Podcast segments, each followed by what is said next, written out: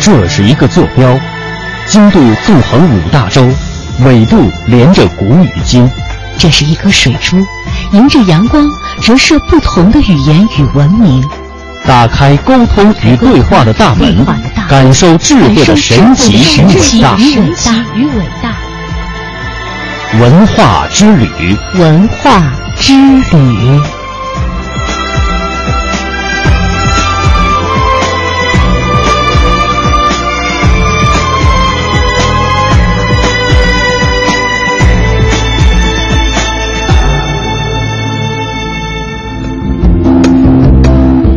欢迎继续收听中央人民广播电台香港之声数码广播三十二台的文化之旅，我是谢哲，我是曼斯。接下来的时间，继续为您播出系列专题节目《历史传奇》，搜索古今中外文化经典，探寻大千世界奇闻渊源。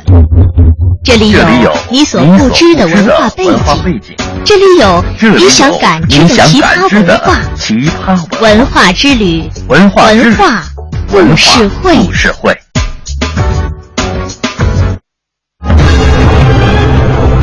那听起来很像神话的记载，可信吗？为什么会发生？是怎么发生的？那里有什么特殊的东西在吸引着他们吗？他们为什么要这么做？以记者的身份探索历史的真相，以编辑的思想整合万千线索。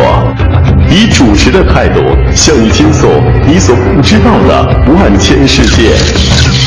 根据史料的推断，很可能就在这里，我们可以找到答案。他们将深入古老洞穴，搜寻黑暗中隐藏的真相。欢迎您和我们一同感受真相大白的震惊和快意。关注历史传奇，知晓历史背后的故事。历史传奇，历史传奇。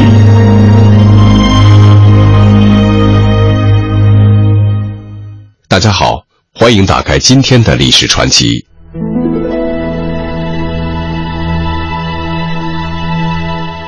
提起程咬金，我们会联想到三板斧和强盗打劫的口头禅。此山是我开，此树是我栽。若要打此过，留下买路财。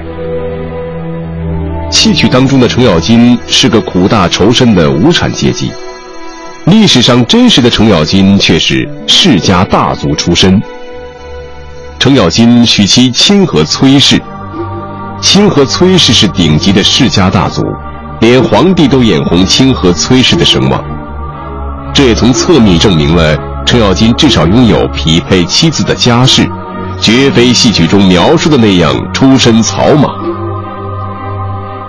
至于程咬金的三板斧更是荒唐。程咬金武艺高强，能在千军万马当中取上将首级，绝非戏曲中描绘的那个只会三斧头的小丑。程咬金擅长的兵器是马槊，也就是长度超过一丈八尺的矛。斧头则是说书人给他配上的兵器，也许是戏说太过深入人心，程咬金的真实事迹反而少有人知，淹没在历史长河之中。今天的历史传奇为您讲述大唐名将程咬金。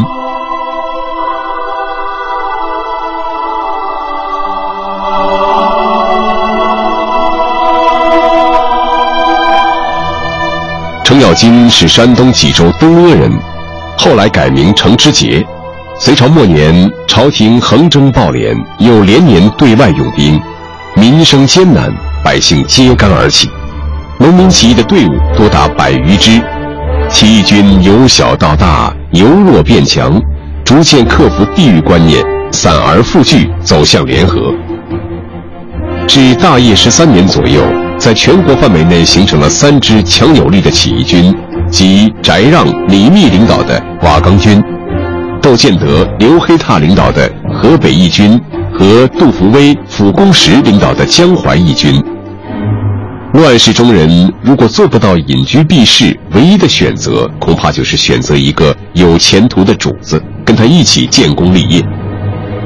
当时瓦岗军首领李密落入了程咬金的视线。刚军原是东郡围城人翟让所创，曾多次粉碎隋王朝的禁教。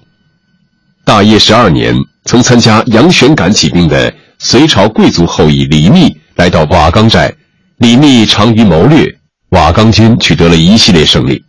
翟让于是主动推李密为主，号魏公。李密掌握大权之后，政治野心逐日暴露。为保住个人独揽大权，他拉拢程咬金、秦叔宝等新归附的人，以二人为内军标旗。内军是李密从军中挑选的八千个勇士，隶属四位标旗将，并分为左右两队，主要任务是保护李密。程咬金骁勇善战，李密对他自然青睐有加。大业十三年。瓦岗军内部斗争趋于白热化，火拼终于不可避免地发生了。李密依靠自己手中的力量，将创立瓦岗军的翟让毙于刀下，坐稳了瓦岗军大当家的位置。从此，李密前刚独断，指挥瓦岗军与各路反王浴血奋战。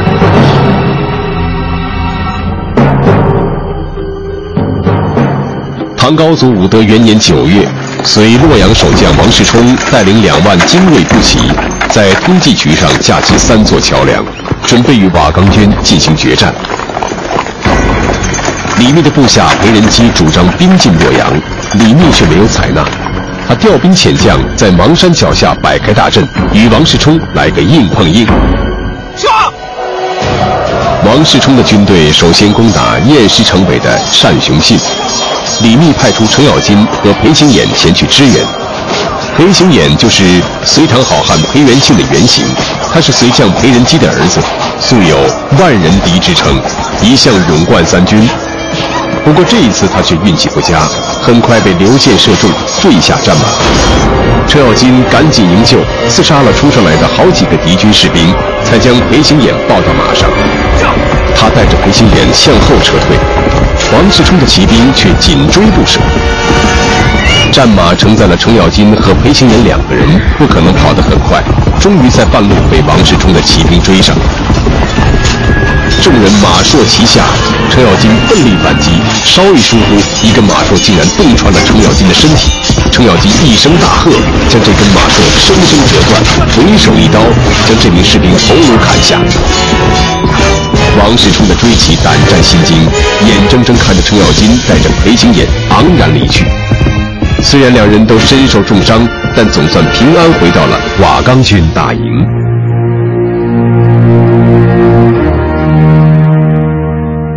瓦岗军最终还是不敌王世充军的强大攻势，兵败如山倒，十多位将领成了重伤员。李密眼见大势已去，撇下众人，独自投奔大唐而去。程咬金、秦叔宝和裴仁基父子都落入了王世充的手中。在这以后，瓦岗军的体员大将万般无奈之下，归顺了王世充这个奸雄。王世充将自己的亲侄女嫁给了裴行俨，费尽心机笼络裴仁基父子。程咬金也同样得到了王世充的重用，但是裴仁基父子对王世充这个胡人却没有半点好感，他们密谋行刺王世充。被王世充察觉，抢先动手，将裴仁基一灭三族。程咬金、秦叔宝同样鄙薄王世充的为人，他们暗自寻找机会，准备另投民主。武德二年，王世充拜程咬金为将军，拜秦叔宝为龙骧大将军，让他们带兵与唐军作战。程咬金、秦叔宝一行几十人假装向唐军阵营发动攻击。骑马跑出了一百多步之后，一起下马向王世充行礼。我们得到了你的特殊礼遇，也想报答你，但你疑心太重，不能容人。我们不想与你为伍，就此告别，后会有期。程咬金、秦叔宝素来勇猛，王世充军中已经无人可及，只能眼睁睁看着一行几十人投奔了唐营。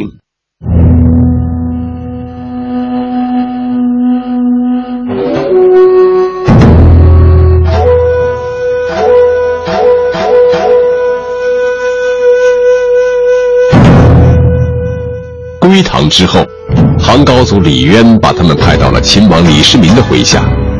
李世民久闻程咬金、秦叔宝的大名，对他们十分看重。程咬金担任了秦王府左三统军，秦叔宝则成为马军总管。李世民亲自挑选了上千名精锐骑兵，由程咬金、秦叔宝等人担任统领，穿着清一色的黑衣黑甲，组成玄甲队，每战必为唐军先锋，成为大唐扫平各个割据势力最锋利的宝剑。程咬金跟随李世民扫平了宋金刚、窦建德、王世充等乱世枭雄，担任左一马军总管。程咬金因为每阵先登，战功卓著，不久以后受封为肃国公。史书上详细记载了玄甲队的一次克敌战例。那是在武德四年，唐军与王世充军在洛阳外围相持，徐图通、窦轨在巡营途中与王世充的部队遭遇，在对方优势兵力面前，唐军险象环生。李世民得知消息，亲自带领玄甲队前去求援。玄甲队勇猛绝伦，攻势如同泰山压顶，王世充军一败涂地。骑将葛延章被唐军俘虏，王世充军折损六千人。王世充本人逃回洛阳，据城而守，不敢再与玄甲队面对面的交手，直到最后当上了唐军的俘虏。唐军削平各路割据势力，在武德七年统一了全国。从太原起兵到统一全国的过程中，李世民屡建奇勋，威望很高，并形成了以秦王府谋士和勇将为核心的实力雄厚的政治集团。程咬金便是其中之一，对太子李建成构成严重的威胁。李建成与他的弟弟齐王李元吉结成死党。向李世民及其手下频下毒手。程咬金外调为康州刺史，尉迟敬德甚至下狱受苦。疾风知劲草，板荡识忠臣。程咬金坚持留在了李世民的身边。他告诉李世民：“殿下的手臂筋被剪除，身不必久。我冒死留了下来，请殿下想办法保全自己。”此时的程咬金没有到外地上任的记录，可见他一直留在秦王府中。在李世民最艰难的时候，他不离不弃，全力支持，表现了一贯的忠诚。李世民结交了这么多忠心耿耿的部下，可以说一生没有白活，上下同心，成就大业就成了顺理成章的事情。武德九年六月，李建成、李元吉终于迫不及待地又下了手。他们在酒水中下了毒，李世民喝了酒水之后毒性发作，吐了几升的血，险些丢了性命。此时又逢突厥入寇，李元吉当上了大军主帅，抽调所有秦王府的精兵猛将到自己帐下听令。李世民终于意识到，再不动手，自己和部下的性命堪忧，他决定先发制人，在玄武门伏击李建成和李元吉，砍下了两位兄弟的项上人头。根据程咬金墓志铭上的记载，程咬金参与了玄武门兵变的全过程，是将李世民扶上皇帝宝座的首功之臣。大局安定之后，程咬金迁右武卫大将军。李世民即位后，赐他十封七百户。贞观年间，历任泸州都督、左领军大将军，受封蒲州刺史，改封卢国公。贞观十七年，唐太宗将二十四位功臣的画像放进了凌烟阁。画像与真人一般大小，程咬金名列第十九名，成为青史留名的大唐英雄。也是在这一年，程咬金转任左屯卫大将军兼校北门驻军，加封镇军大将军。自始至终，他都是唐太宗的亲信。欢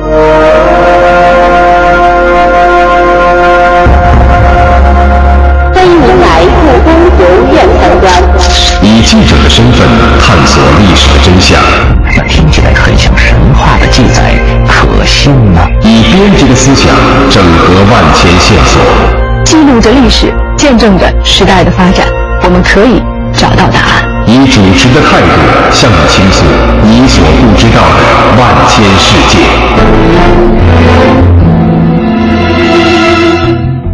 欢迎您和我们一同感受真相大白的震惊。和快意。关注历史传奇，知晓历史背后的故事。历史传奇，历史传奇。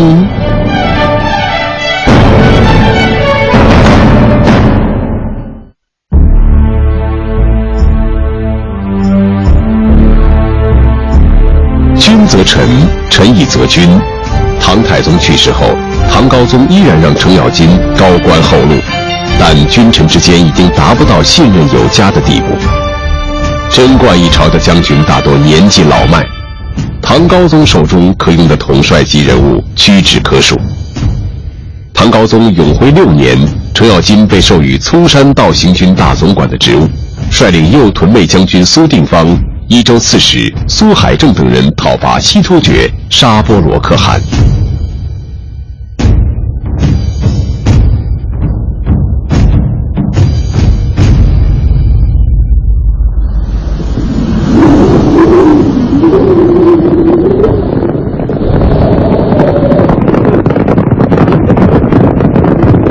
显庆元年正月，程咬金带军向西突厥进发。唐高宗亲自到玄武门为大军饯行，希望程咬金能够一举成功。西行路上风餐露宿，程咬金不辞劳苦，带领大军长途跋涉七个月，才找到了阿史那赫鲁的行迹。八月初九，唐军在榆木谷（今新疆霍城）与西突厥葛罗路处于二部遭遇。程咬金勇武不减当年，带领大军奋力冲杀，斩首千余级，俘获驼马牛羊数以万计。跟着唐军乘胜追击，大破西突厥突骑师，楚穆坤诸部，攻陷燕城，取得了斩首三万级的辉煌战果。十二月，益州刺史苏海正率领的唐军前锋行至鹰梭川。遭遇阿史那赫鲁的两万精锐骑兵，双方展开了天昏地暗的激战。唐军勇猛顽强，突厥军不落下风，战局陷入焦灼状态。西突厥别部署尼师的两万骑兵加入了战团，西突厥兵马渐渐取得了战场上的优势。唐军以寡敌众，渐渐支持不住。千钧一发之际，右屯卫将军苏定方率领五百骑兵赶到现场，向敌阵薄弱处发动了雷霆攻击。唐军一鼓作气，打得突厥军阵脚大乱，拼命逃窜。唐军一路追杀二十余里，斩首一千五百级，俘获战马两千匹。突厥人丢弃的甲仗满山遍野，不可胜计。此时，唐军本可乘胜一举平定西突厥，可是唐军内部却发生了意想不到的事情。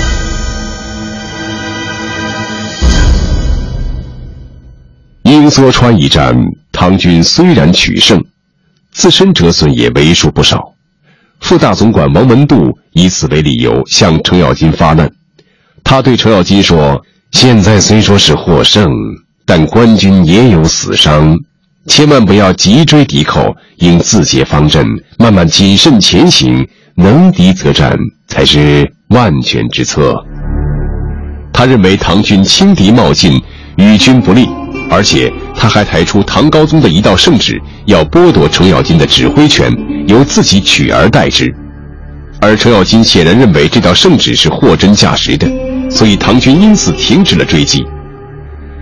这时，右屯卫将军苏定方对圣旨的真实性表示了怀疑，他请求程咬金囚禁王文度，让唐高宗对这道圣旨进行确认。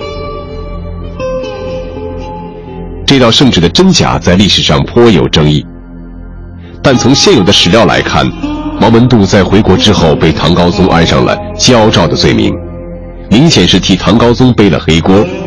但是焦诏按唐律本是死罪，王文度却只落得一个特除名的处罚，就是罢官三年，以后再当官要将原有官品两级使用。不仅如此。三年期限一到，唐高宗就任命他为首任雄京都督，可见王文度是唐高宗颇为看重的亲信。所以，当时唐高宗对亲信颁布一道密旨，要他监视程咬金的行动，应该是意料之中的事情。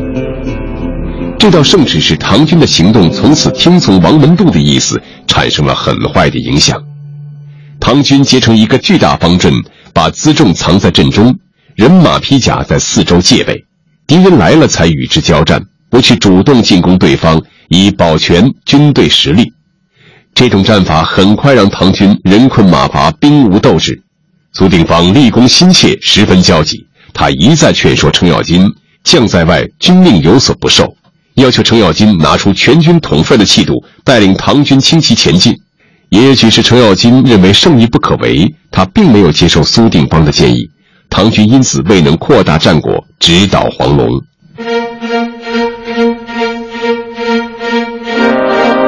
过了一段时间，唐军推进到了达赌城，也就是今天哈萨克的东南。数千宿特胡人开城请降。王文度认为，胡人反复无常，我们来了他们就投降，我们走了他们就反叛，不如杀光他们，夺取他们的资产。苏定方坚决反对，他说：“如此一来，我们自己就是贼军，有何面目讨伐叛贼？”苏定方当时只是唐军中的一个总管。他的反对最终没起作用，王文度一意孤行，程咬金也纵容王文度的行动，投降的粟特胡人无一幸免，通通死在唐军手中。在瓜分胡人财物的时候，苏定方坚决不要，以实际行动与杀降的唐军将领划清界限。而程咬金显然拿走了自己那一份财物，一代英雄晚节不保。更为严重的是，屠城杀降，使西域诸城不敢再存归附之念。唐军后勤不济，保障困难，不得不班师回朝。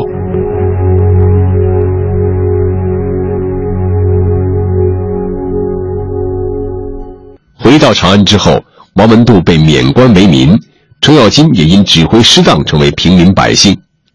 但是程咬金毕竟是一代元勋，曾经战功赫赫。唐高宗不久又任命他为齐州刺史，再度启用。程咬金自知年纪老迈，无意官场争斗，他向朝廷请求退休，得到批准之后，开始在家颐养天年。麟德二年，程咬金去世，朝廷追赠骠骑大将军、益州大都督，陪葬于唐太宗的昭陵。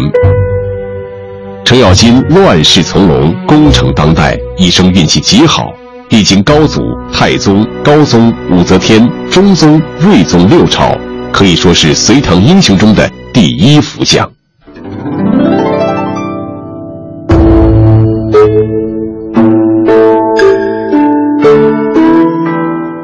程咬金去世以后，他的后人子承父印受益不少，儿子程楚墨袭爵卢国公。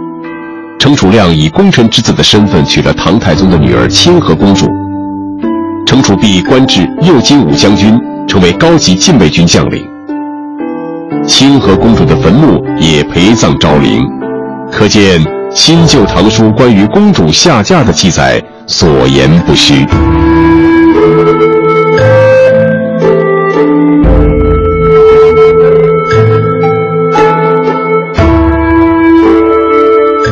的历史传奇就为您讲述到这里，感谢您的收听。